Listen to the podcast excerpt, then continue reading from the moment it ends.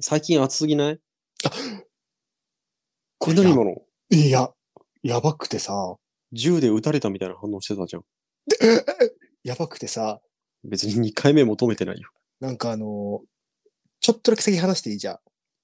はいあ、まあ、はい。うちのさ、普通に賃貸なんだけどさ、うん。こう毎年、そうなんだけどさ、この、なんか多分ね、多分断熱材とかがクソなのかわかんないけど、うん。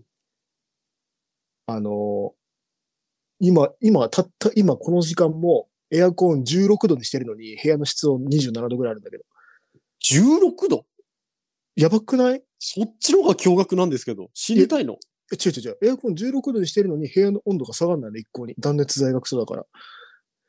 ええ16度ってやばいね。うち寝るとき24度にししてるけど、朝起きたら僕寒くていつも餓死しそうなんだよね。 なんなんで餓死するの何も寒くて餓死してんの。いや、暑すぎるよね。いや、やばいやばい。本当にやばい。多分、だけど今日、僕世界一汗かいたと思うよ。あー、でも確かに今、インドより暑いらしいからね。あ、そうなのうん。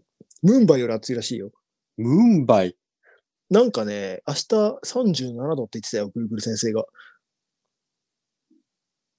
え、てか、明日40度超えるとこないいや、なんかすでに超えてたよね、どっか、群馬かどっか。群馬の方ね、きついよね。いやばいよね、ちょっと。やいや、本当心配。やばいやばいだよね。あの、いや、そう、これだけは本当にみんなに言いたいんだけど、外でマスクは本当に禁止にしてほしい。いや、僕は逆にもう一個言いたいことがあるんだけど、うん、何あの、暑くても親世代ってエアコンつけたがらないんだけど、つけないと死ぬからつけてくださいってこと。ああ、まあそうだ、それもそうだわ。結局だって室内での熱中症が多いからね。これで結構死ぬ人多いですからね、本当いや、その二つ。外ではマスクをしない。家ではエアコンをつける。そう、しないとね。うん。本当にね、いや、本当にこの二つは守ってほしい。なんか、やっぱり周りの目が気になって、外でマスクしてる人とかいるじゃん。あまり人気がいないとこで一人で歩くとかだったらもう全然外しちゃった方が本ね。当にそう。てか、もし、むしろ、そっちの方が危険だからね、外に関しては。まあね。うん。で室内とかはまあ全然、まあその個人のね、自由でいいけど、外に関してはもう外すのを義務にしてほしいぐらいだわ。まあね。うん。まあ、ちなみにその暑くてさ、最近、うん。ミルクだしコーヒー久しぶりに作ったんですよ。ああ、なんかツイッターで言ってたね。そうそう、あの、ハリオの、なんかなんか一度話したと思うんですけど、そうだね。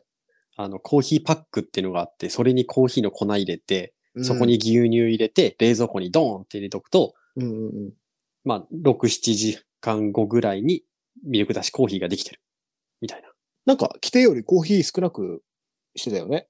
な。あなんかツイッねター上で、は、うん本当は確か 40g を入れてくださいって書いてたんだけど、なんか、あのそこそこ濃かったから、うん。別に 20g ぐらいでもいいかなと思って、それで作ったけど、うんうんうんうん。深入りの豆でね、うんあー作ったんだけど、美味しかったよ、やっぱり。やっぱ深入りの方がいいんだね、水出しとかだと。水出しじゃなくてミルク出しね。あ、そっか。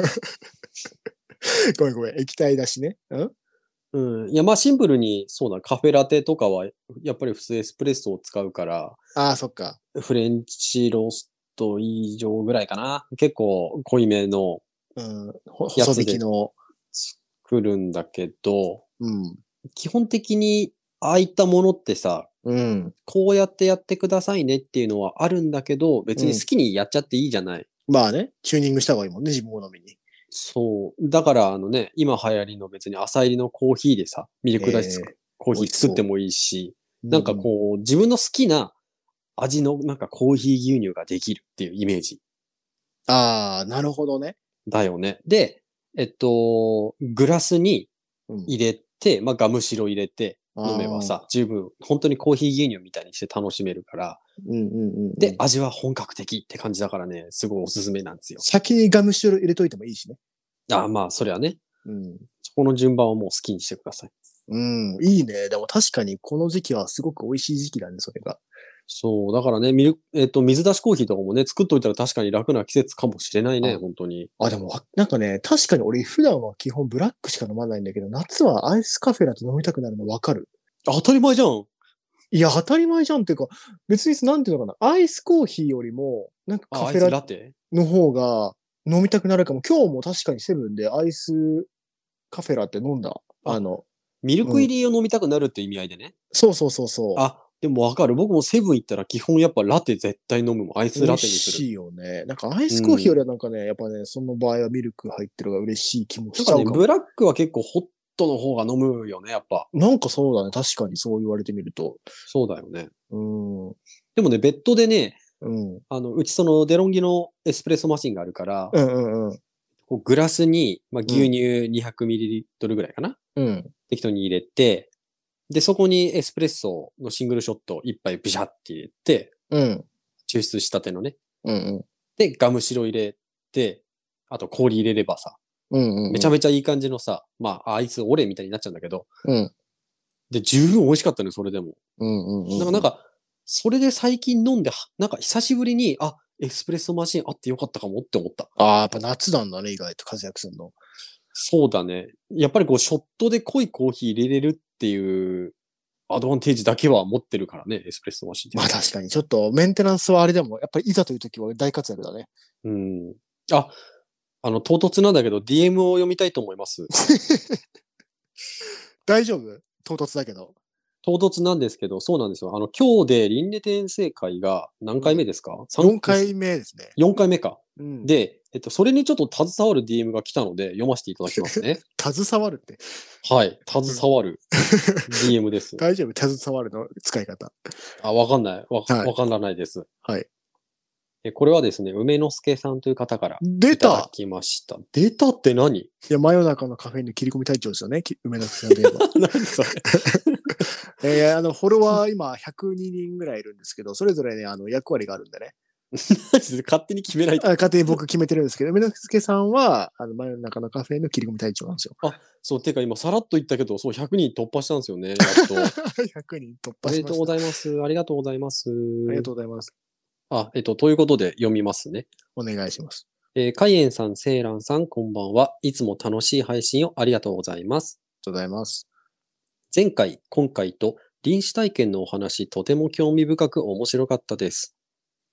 セイランさんが、輪廻転生系の話が好きとおっしゃっていましたが、私もその類の話が好きで、エピソード54の日本で起きた輪廻転生の話も、とても興味深く聞かせていただきました。あー、ニンニク剥きたいやつか。あ、そうそうそう。なんか山盛りのニンニク剥いてたやつね。うんうんうんうん。あの、イギリスにいたね。まあ基本この、とこういうミステリー会とかやるときってお互いにやること知らなくて、で、僕が連理転生会すごく、まあ、えっと、真夜中のカフェインでやってるにもかかわらず、僕が結構輪廻転生面白いなってつぶやいたことに対してってことですね、これは。あー、なるほどね。えっと、前世の記憶があるといった話は身近にはありませんが、ゆるい輪廻転生疑惑がうちの次男にあります。うん。飼っていた猫が亡くなり、とても可愛がっていたので、非常にショックを受けていたのですが、その少し後に次男を妊娠。猫ちゃんの生まれ変わりだったりしてね、なんて冗談を言って笑っていたのですが、生まれてきた次男の背中には、肉球型の猛虎斑 が。すごい。マジ。ゴロゴロするのが好きだし、ちょっと抜けてるところが飼ってた猫ちゃんに似てるといったこじつけレベルですが、私と旦那はなんとなく亡くなった猫ちゃんの生まれ変わりだと思っています。現在次男は5歳ですが、薄くなってきてはいるものの、肉球型の猛虎斑はまだ残っています。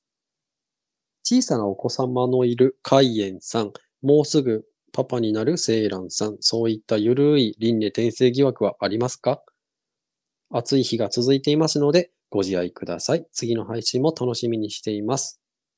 はい。あ、ありがとうございます。とても嬉しい DM。梅助さんは2回目ですよね。こう、お話を提供そうですね。ね。前もなんか面白い話をいただいたんですけど、猛虎飯ってすごい久しぶりに聞いたんですね。いや、蒙古飯に関してはやっぱ絶対ついてくる。うちのこのね、腰あたりにあるよ。だいぶ薄くなったけど。うーん。いや、でもこの話、普通になんか素敵ですよね。素敵っていうか、いや、まあ素ぐ敵でしょ。偶然にしては結構できすぎてるよね。確かに。いや、だってさ、猫ちゃんがさ、亡くなって、ね、そのタイミングで次男を授かって、まあそうだよね。タイミング的にもありうんうんちょっとね、驚くよね。で、肉球の型の蒙古飯。もうそれはもう生まれ変わり。もしくは、うん、まあまあまあ、それに近いものだよね。こう、見守ってくれてるとか。これはさ、その前回の輪廻転生会の話でいくと、うん。えっと、本当に猫ちゃんの生まれ変わりで記憶をなくしてるっていうだけの可能性は本当にあるってことだよね。あるあるある。だって、膨大な意識体に猫ちゃんが吸収されて、で、未来のところに行って、またで、やそっのぱり、猫ちゃんがその、あの赤ちゃんにペッてタッチして、その子が生まれてきたと。いや、そうそうそうそう。で、そう、タッチしたところがたまたまそこもご飯だったとこだよね、今。なるほどね。っていうことかなと。はいはあい。のちなみになんかそういう緩い輪廻転生疑惑ってあります、いや、これね、僕もね、ちょっとこの話に似た感じになるんだけど、肉球型の猛虎飯ついた話 あ、そうじゃないですね。はい。えっと、それこそ、僕今、息子がね、生まれる時というか、あのねおばあちゃんが亡くなったんですよね。あの、熊谷に住んでいたおばあちゃんが。別に地名どこでもいいけど。あの埼玉県熊谷市に住んで るおばあちゃんが亡くなったんですけど、それいつ頃これね、えっとね、2019年の12月かなじゃ。あ3年弱か。実は本当にね、その多分亡くなっ、まあ一応そのお医者さんとか行ってさ、あの、んうん。あ、ごめん、亡くなったのはその亡くなった日なんだけど、うん。で、本当そのタイミングで、僕もその子供をね、授かったんですよ。うんうんうん。、で、あれって計算してさ、あの、なんだっけ、授かった日って出るじゃない、あそうだね。んなんか逆算するよね。そうそう。それが、本当多分命日の日なんだよね。へえ。で、まあ普通に生まれてきて、で、その子自体、あの、一人目は実は1ヶ月ぐらいで流産しちゃった子がいいて、うんまあ、その、うま、でと一応二人目っていう形にはなるんだけど、うん。なんかその時もすごいなんかあの、もともとできづらい、子供ができづらいって言われてて、奥さんがね、うん子供を授かり、かれる神社みたいなところに、うん、お参りに行って、その本当に2ヶ月後ぐらいだったので、へ妊娠しえて、。まあいろいろ重なって妊娠して、で、おばあちゃんの命日だったんだけど、結局ね、その日が。じゃあおばあちゃんの生まれ生まれ変わりってことそうで、普通に生まれてくるじゃん。別にそういう話、別に親とはしてないんだけど、その、たまたまそういう日だったと。うんうんうんだけど、たまに、やうちの母親が、いや、なんか、なんか、ま、息子とか見て、たまになんかおばあちゃんに見える時あるんだよね、みたいなことを言ってたよ、前。へえ。なんかね、目元がすごい似てて、たまに表情ね、おばあちゃんにそっくりだよね、みたいなことはね、言われる。へえ、すごいね。こう、輪廻転生がこう外側にも影響を及ぼすことがあるあ、だからそうじゃない、見た目が、とか、なんか雰囲気なのかなのえでもそれ普通にでもおばあちゃんだからちょっと似てる要素あるんじゃどういうことかなないえだって、え一応血は繋がってるでしょいや、そうそうそうそう。だから全然そういう可能性もあるけど、ただピンポイントでおばあちゃんだぜっていう話だから、まあ、なるほこどれねは。確実に、まあだから、本当はゆるいれん輪廻転生だよね、これも。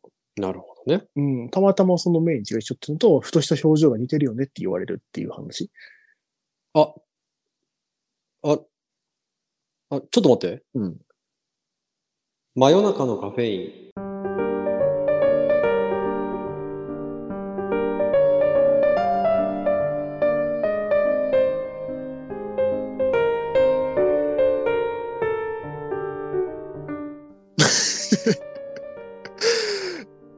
はい、どうも、はいセーランで、セーランです。え、セーランです、受精卵です、た今。いや、いけないいけない。あびっくりした。 何そのジョイマンみたいな踏み方。わかんない。いやそう、基本的にそう聞こえたから。いや、いい踏むんだったらもうちょっとマシなインの踏み方するよ。こんにちは、開演です。はい。よよろしくお願いします。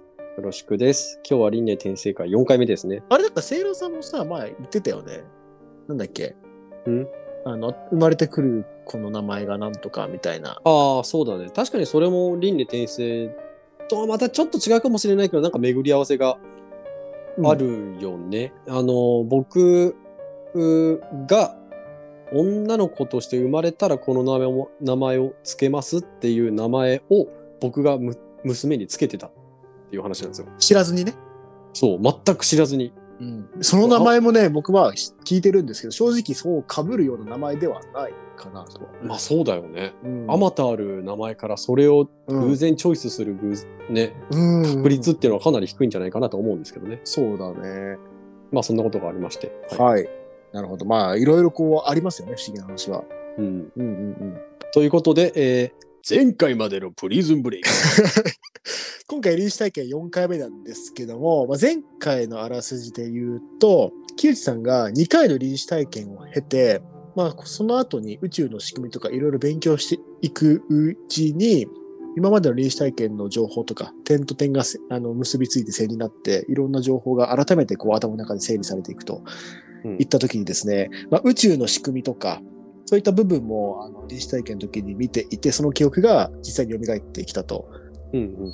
はい。それでですね、まあ、ある、キリさんが仮説にたどり着くんですけど、まあ、その膨大な意識体、つまり5次元の世界があって、で、我々が住む3次元は、その5次元の世界によって作られたものなのじゃないか、みたいなところにたどり着くんですね。うんうん。で、前回はそこで終わっています。うんうんうん。はい。で、今回第4回目ですね。はい。じゃあ、第4回目いきます。はい。木内さんは、この3次元に生きる私たちを、いわばゲームのキャラクターだと言っています。うん。まあ、つまり3次元は5次元の世界によって作られたゲームの世界のようなものだということです。うんうんまあ、ちょっと理解ができないかもしれないんですけども、うん。うん。まあ、私たちがモンスターハンターという2次元の世界のキャラクターを操り、うん経験値を稼ぎモンスターと戦い、時にはモンスターにやられてしまう。そんな二次元の世界のコントローラーを握っているのは私たち三次元の人たちです。はい。それと同じことが5次元と3次元の世界で起きているのではないかと思います。うんうんうんまあ、そしてゲームのキャラクターには一人一人役割があります。うん。うんでは私たち人間の役割は何でしょうかそれは地球の環境を守ることです。人間は3次元の世界で一番最後に生まれたキャラクターです。うん。うん。まあなぜ最後に人間が生まれたかというと全体のバランスを整えるためです。うん。いつかは太陽系や地球も終わりを迎えゲームオーバーになる日も来るでしょう。うん。その時まで地球の環境を整えて生態系を維持し楽しく生きられるようにするために人間が生まれたのです。ほうほつまり私たちの使命は地球の環境を守ることです。う。うん。まあ、しかし現実は人間は過去3度も文明の崩壊の危機に陥っています。最初の破滅は今から1万5000年前、月が現れて地球に大洪水をもたらした時です。ほうほこれ前回話したところですよね。うほう。うん。当時人類は高度な文明を築いておりその証拠が各世界各地の古代遺跡に残された空飛ぶ飛行体の絵です、うん。まあ、彼らはすでにすでに UFO のようなものを作り上げていたのだと思いますうん。原始時代から始まって生き物たちと共存しながら地球環境を整えてきた人類は文明が高度になるにつれて本来の役割を忘れ欲望のために自然を破壊するようになったのですうん。うん。当然、ゲームのキャラクターが役割を果たさず、暴走を始めたので、ゲームは一度リセットされます。ほう。その最初となるリセットが月の出現です。うん。い。はい。これが一度目の崩壊ですね。うん。うん。まあ、ちなみになんですけど、まあ、木内さんがここでちょっと話それて、話してたんですけど、うん。うん。あの、光学レンズを使って、うん。光学って光に学べない光学ね。うん。レンズを使って自分の目で天体観測をしている人たちの間では、なんか UFO が存在することは結構常識らしいですよ。いや、まあだって普通に考えたら、いないって思う方がおかしいよね。だって宇宙の広さどんだけだと思ってんのって話じゃん。で、なんか結構一般人が見間違えるのって、まあ衛星とか金星らしいんですよ、大体。うん。まあ、あとは飛行機とか。なんか飛行機もなんかね、3つの光があってなんとかなんとかって、やっぱ見間違えられるらしいんだけど、まあこの人たちにとってはその見間違いってありえないらしいんですよ。すでにこう宇宙を見てる人たちにとってう、んそれらと、なんかそれらはそれらちゃんと把握してるから、衛星の位置とかも全部把握してるらしいんで、うんうんうん。 UFO っていうのはやっぱわかるみたいですね。まあそりゃそうだよね。そうそうそうそう。なんかやっぱ宇宙を観察していると、まあ、嫌でも目撃するらしいです。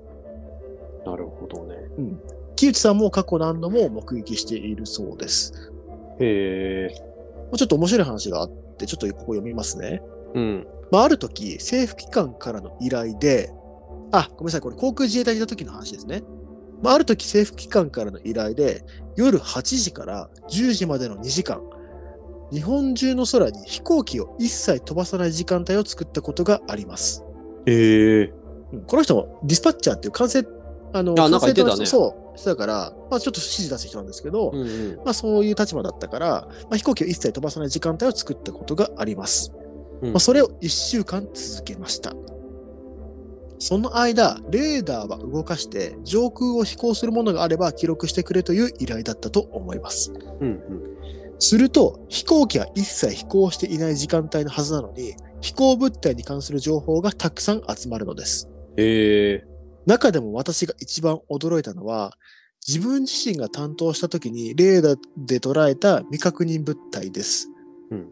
すべての飛行機には、その飛行機がどこの国の、どの組織の、どの機体かを特定するために、識別符号というものが付けられているのですが、うん。その物体には識別符号はありませんでした。ほう。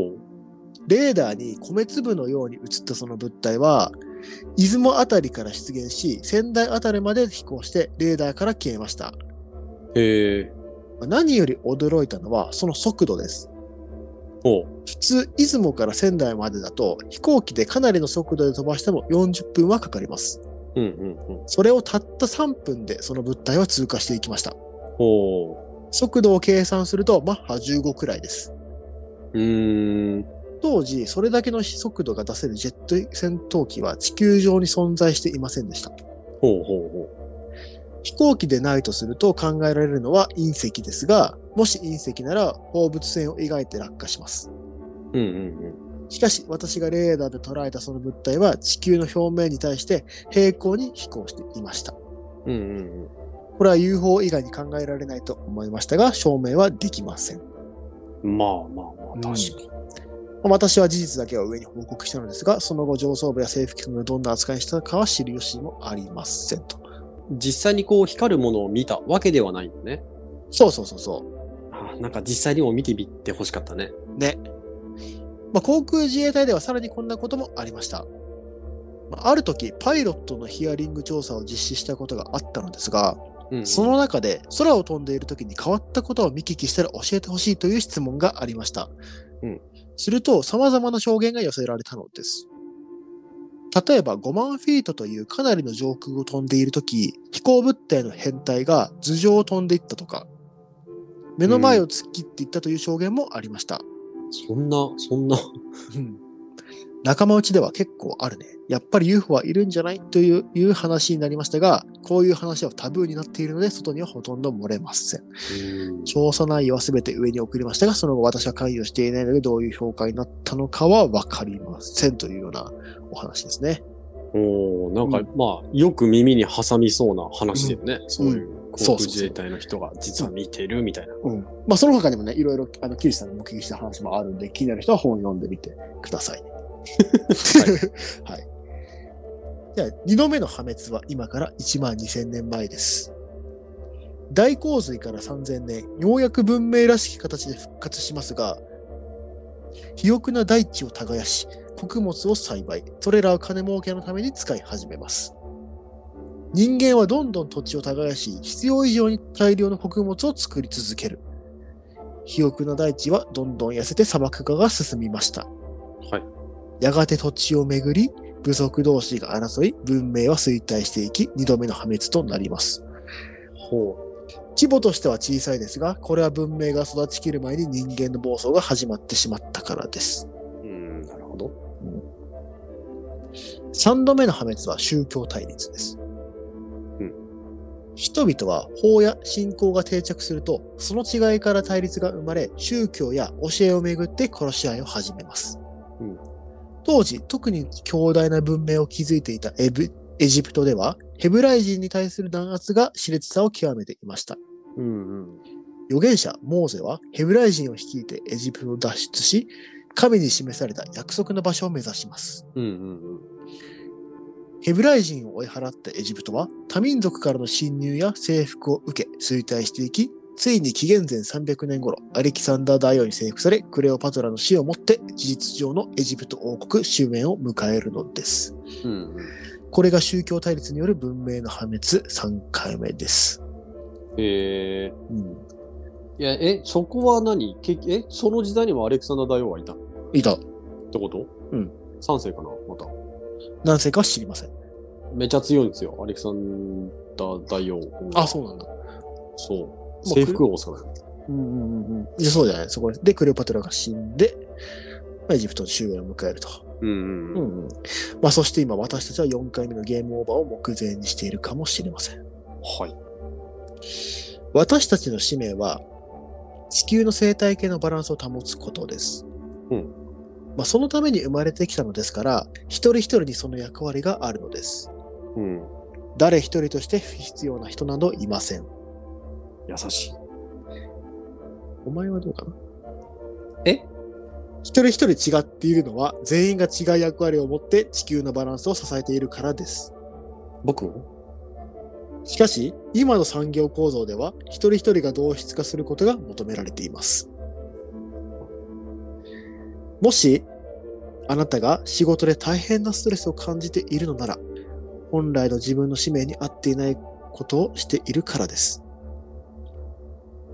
もし誰かが自殺したいと言ったら私は必死で止めるでしょう。なぜならその人の役割を果たす人はその人以外どこにもいないからです。たとえ犯罪者であっても、生まれてすぐに死んでしまった赤ちゃんでも必ず役割があります。この世に不必要な人などいません。ありがとう。自分の役割が何か探すのは自分しかいません。何をしているとき楽しいのか何をしているとき時間を忘れて没頭できるのかそして何をしているときに見返りをいらないと思うのか私は22歳の時に臨死体験で未来の自分自身を見ることができました。その未来はすでに実現されています。そしてもう一つ見た二重写しの不思議な未来はまだ実現されていません。老人になった私が子供たちの前で星について話している平和な未来と、もう一つは廃墟の中を私が呆然と歩く不吉な未来です。なぜ対照的な未来が二重に重なって見えたかというと、この未来にまだ選択の余地があるからではないかと考えています。すごいな。人間が自分の使命を自覚し、地球環境を守るために行動するようになれば、平和な世界はまだまだ続きます。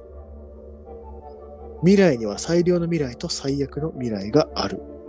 それを選択できるのは私たち自身です。私たちは最良の未来がやってくるように行動しなければなりません。私の使命は何ですか多くの人々は必ずこの質問にたどり着きます。その答えはただ一つ、4度目の破滅を避けることです。これにて一応内容としては終わりです。おー。まあ実際このなんだろう、4度目の破滅が近づいてる理由とか、あとうはんそれを避ける方法みたいなところもいろいろ書いてはいるんですけども、うんまあ、結構この本での一番重要なところでもあったりもするんで、まあちょっと難しい話ではあるんですけど、まあここはなんかせっかくだったら本読んでほしいなっていうのがあって、うーんあえて、まあ、あの、ここは伝えない方がいいのかなと思いました。 なんか最後の方ちょっと自己啓発みたいになってたけどそう。だから、まあ、結局、この臨死体験を通して、まあ、木内さんが持って役割としては、持ってる使命としては、この世の中の破滅を防ぐために自分の体験したこととかをこう啓蒙することっていうことを言ってるんですね。うーんで、どうすれば、あの、この4度目の破滅を防ぐことができるのかっていうのは、この木内さん自身が、あの、過去に遡って、えっと、スサノオの御事うんの中に入っ入って、そのヒントをもらったりしてるんですよ。いやなんかヒントのもらい方グロなんかえぐいんだよな 普通の人できねえんだよそれそうそうそうそう。それを活かしてどうやって私たちが自然を守って共存していくか、みたいなところは一応本には書いてあります。なるほどね、うん環境社会検定取った方がいいって書いてあったちゃんとエコ検定はあなた持ってるよね。エコ検定僕持ってるんですよだから僕ちゃんと今破滅を食い止めようと頑張ってますよそうそうそうそう。まあ、最後はね、結構やっぱメッセージ性の強い内容にはなってるんですけども、まあ、木内さんが伝えたいこととしてはこういうことですね。へえ、うんなんでかも実際に体験とかの方がね、うんちょっと正直いろいろ聞いてみたいけどねうん。で、この本は、まあ、臨死体験が教えてくれた宇宙の仕組みっていう本なんですけども、うんまあ、それ以外にもこの、なんていうんですかね、臨死体験のこう見た不思議なこととか、面白い話だけを取り扱った本とかも出してはいるんで、うん。むしろそれだけが興味ある人はそっちを見てもいいかもしれないですね。うん。で、あと僕第1回目の時に、まあ、あの、木内さんがあのエジプトのレリーフで顔が動物、なんか体あーが人間が描かれてその正体見てきたって話したんですけど、ごめんなさい、これ、この本じゃなくて違う木内さんの本でした。あ、そうなのそう。あの、タイトルは、あの、木内鶴彦の超驚異的な超宇宙ってやつなんですけど、ね、蝶が2回ついてる。そう、超2回ついてるって、なんか、この本を紹介するにあたって、いろいろこう、なんていうんですかね、他の本も買ってはいないんですけど、あらすじとしては読んだんですよ。うんなんか内容に齟齬がないように。うん。うんうん。うん。読んでて、ごめんなさい、それとちょっと混ざってたんですよ。えーじゃあ知ることができないのか。あ、だからそこだけ今回持ってきてます。あ、よかった。あれ、なんで回収しないでこのまま終わる気かと思ってびっくりした よ。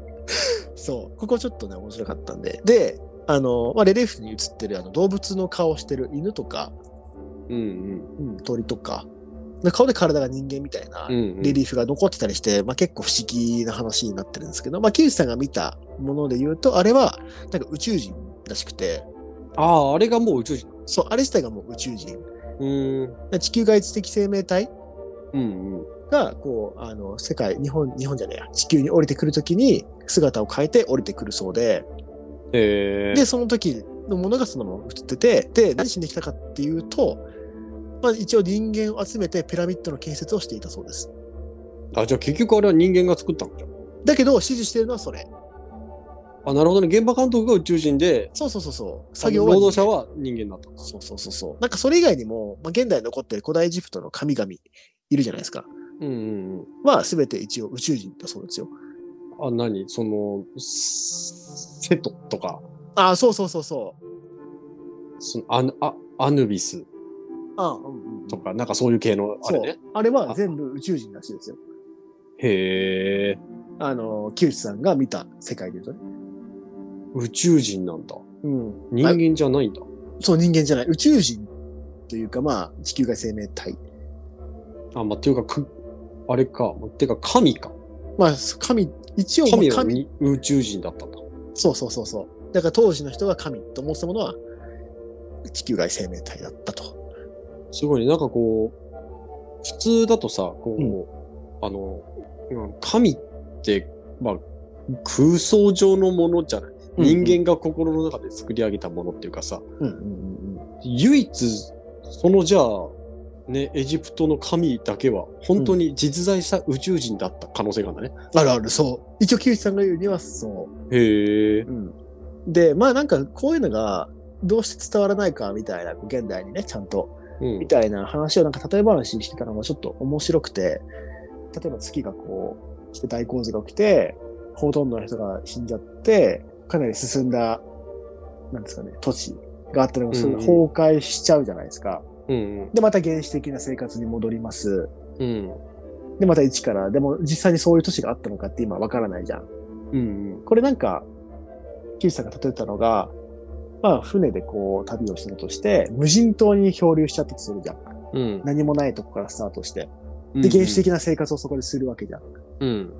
で、そこで例えば子供が生まれたりするじゃん。うん。で、そこで文明を作っていくときに、いや、昔はこう、携帯、スマホがあって、インターネットというものがあってとか、うんうん。そういう話を自分の子供にするじゃん。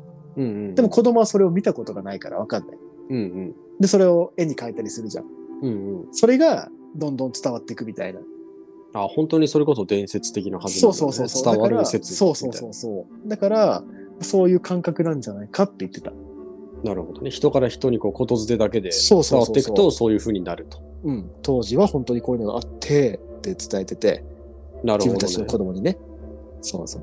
じゃあ、本当に、えっと、まあ、例えば僕らの文明ナンバーがさ、文明ナンバー4だとしてさ、うん。文明ナンバー2にあった、うん僕らよりもはるかに優れたテクノロジーの絵を、うん例えばエジプトに描いてたりとかもあり得るってことそうですそねうそうそうそうそうそう。なるほどね。だから当時ちょっとさ、UFO っぽいものが残ってたりとかっていうのも、うんうんまあ当時はそういうものだったんじゃないかとうーん、なるほどいう話を一応しています。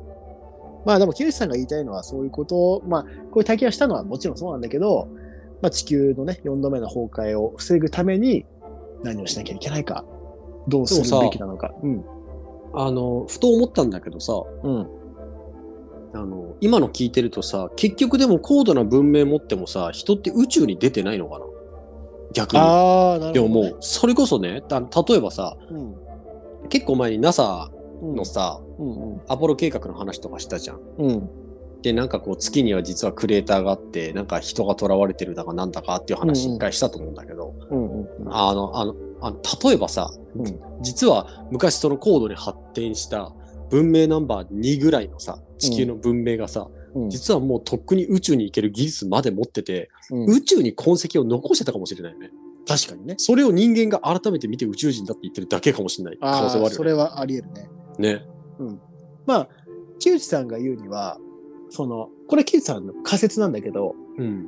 月が近づいて1万5千年前に近づいて大洪水になって、ほとんどの人が亡くなったみたいな話があったじゃん。うん。で、その時にはもう UFO がすでにあって、で、その大洪水の時に、すごいエリート集団まあうんとか、こう、地位の高い人は UFO であの宇宙に逃げた。なるほどね。で、それ以外の人たちが、まあ亡くなった人と高いところに逃げて助かった人と。まあ、たただ助かった人っていうのは特にそうなんていうんですかね、エリートではない人たちしか残ってないから、うん。また一から原始的な生活を始めるしかなかった。で、逃げた人たちはエリートな人たちで、じ実は我々が見てる宇宙人っていうのはその人たちなんじゃないかとは言ってる。なるほどね。まあ、あれだよね。なんかまあその、海に沈んだアトランティスとかがあったりするけど、うん。どこかかしらにさ、そういう高度な文明の人の後的なものって残ってないもんなのかね。なんかこう、全く痕跡がないようなもんにっちゃう。まあまあまあまあ、それを俺らが知らないだけかどうかって話だよね。うん。うん。残ってはいるものの、まあちょっと何らかの理由で伝えられてないかうんうんうん。の可能性はあるね。まあ、ちょっとね、うん。まあ、結構後半はメッセージ性の強い部分とかね、結構具体的にこうやれば避けられるとか っていうところは今回はね、飛ばしているんで、気になる方は実際に本を買って読むのが面白いかなとなるほど。思うんで、まあ内容半分ぐらいかなと思いますんで、うんうんうん伝わってるところがね、興味ある方はぜひ買って読んでほしいなと思いました。はい。どうでした ?4 回にわたって、あの、臨死体験のお話をちょっとさせていただいたんですけども。はい。いや、なんか、あっという間でしたね。あ、本当うん、意外とあっという間だったけど、多分なんだかんだみんな頭に残ってるのは、うん。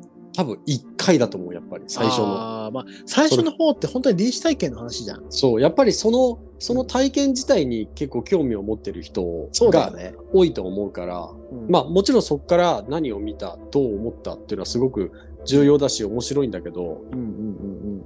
なんかそ多うそうそう分最後の方の、うんその完全にあの彼本人のメッセージとかになると、うんそれをどう受け取るかどうかは本当にね、人それぞれになっちゃうから、そうそうそうそうそうそう。そうまあだ、ね何とも言えないけどね。だからちょっとね、そこに関しては本当にまあ伝えたいことだけを今回は伝えて、それ以外のと ころに今回は、うんまあちょっとね、このラジオと趣旨ずれそうなんで、若干外したりはしてますけど。まあでもね、この回で結構輪廻転生とか臨死体験とかってやっぱり面白いし、あの、結構好きな人も多いと思うので、うん。何かしらね、こういう体験とか含めて面白いものがまたあれば、カエさんの方から紹介してもらえれば。はい。そうですね。ちょっと探しつつ、まあ、ちょっと今回ね、本当に臨死体験のお話で、ちょっといわゆるオカルトの話が4回も続いちゃったんで、なんかもともと前中のカフェイン、コーヒーとオカルトミステリー系なんで、コーヒーの話全然出てないじゃんっていうね、方もいるかもしれないんで、次回は一応コーヒー会を想定しています。まあそうだね、ゆるく雑談しながら一回ちょっと休憩会挟んでからまた。休憩会言うなや、コーあヒー会のこと。いやコ コーーヒー。ヒーはもう、コーヒーブレイクだろ。 あ、そういうことね。そうそうそう。はい。次はね、ついにセイランさんメインのコーヒー会。いや別に、とんでもない情報出てくると思いますよ。じゃなんもねえわ。別に。すごい、もう誰もがまだ知らないコーヒー業界の話が多分出てくると思いますんでね。なんでそれ持ってんの僕。うん。いや、それはもうコーヒー業界の人なんでね。僕しか持ってないから僕出さないよ。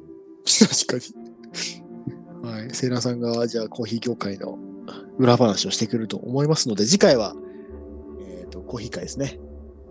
予告するの初めてだよ。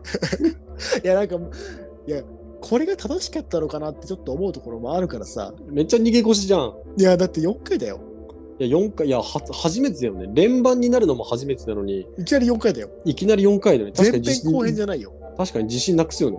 うん。なんかあの、コナンで言うさ、事件編、なんとか編に分かれるそうやつ。前後編じゃないよね。そう、解決編。これよっぽど面白いの書いてきたんだろうなってやつだよね。いやそうそうそうそう。確かに。その系だからさ、ちょっと心配にはなるよ。だって、興味ない人は興味ない人は4回連続興味ないみたいな話でかわいそうだよ。いや、でもだからってね、もう勝手に予告テロみたいにされてるからね、もう うん、だから次はもう本当にと んでもない。なんかとんでもない超面白いコーヒーの話が出ると思うんでね。いや、もうコーヒーの話チラッとしたからもうなくなったんだけど。 あれか、ミルクダッシュコーヒーの話。ミルクなしコーヒー美味しかったよって本当話そうだだけ。ね。でもね、ミルクダッシュコーヒーちょっと欲しくなった。うん。ぜひ買ってください。ありがとうございます。ということで、輪廻転生会でした。臨死体験会でした。あありがとうございました。りがとうございました。